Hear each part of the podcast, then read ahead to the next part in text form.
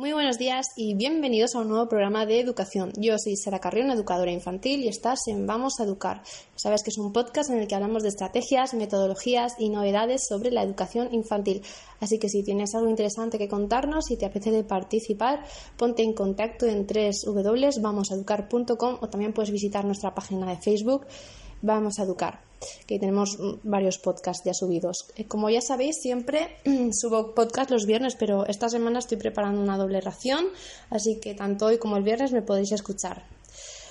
Hoy he pensado que hay un tema que en determinadas situaciones en la vida a los padres nos cuesta hablar de ello con los hijos y es como decirle a nuestro hijo o hija que un familiar pues ha fallecido, ¿no?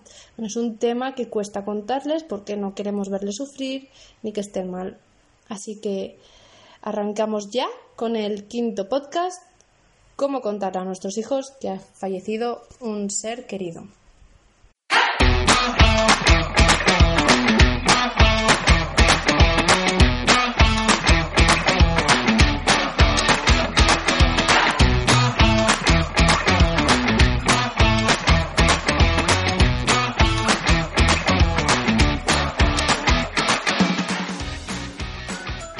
Pérdida de un ser querido siempre es muy traumático y cuando llega el momento de contárselo a nuestros hijos, pues nos entra ese miedo por el cómo se lo tomarán y porque no queremos verlos, verles sufrir ni llorar.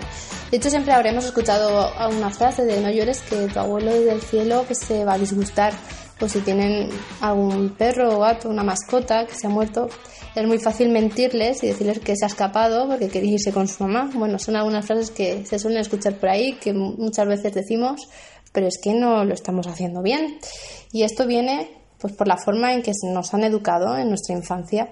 Siempre han, han, considerado que la muerte pues, es un tema tabú y más para los niños, como si debiéramos de apartarlos de esas situaciones y no darles ningún tipo de información de lo que está ocurriendo. Así que no es lo mismo haber contarle a un niño de tres años que ha muerto su abuelo que contarlo cuando tiene seis o siete años.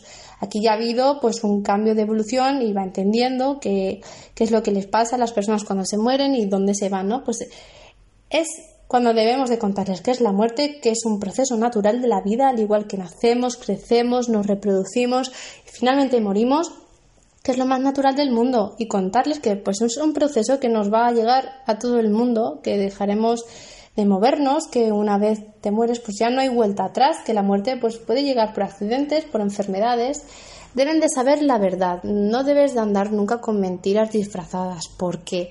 Porque en un futuro, cuando tengan que enfrentarse a la muerte, les va a costar muchísimo más y será un proceso mucho más doloroso, más triste y más desolador para ellos. Así que lo mejor cuando llega ese momento es hablarle tranquilamente, sin dramatismos.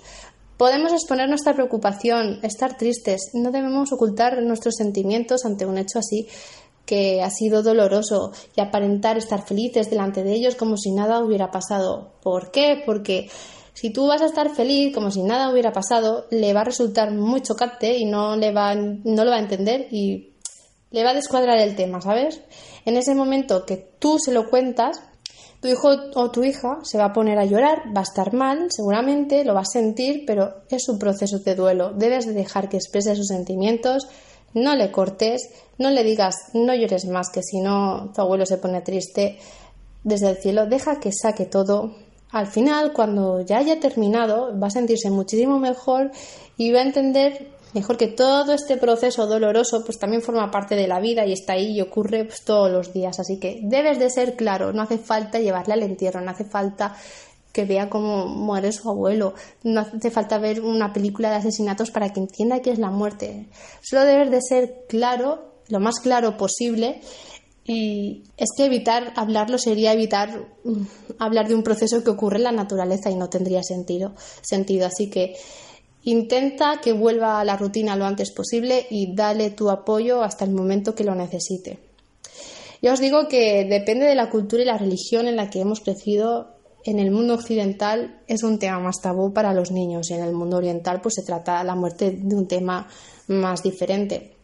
En México la muerte pues se trata de se trata este tema pues de una forma más dinámica, sobre todo al recordar a los seres queridos, pues eh, lo acercan alimentos, música que al difunto le gustaba, dibujos que se mofan de la muerte, les acercan dulces, así que los niños pues en cada parte del mundo lo viven de una manera diferente.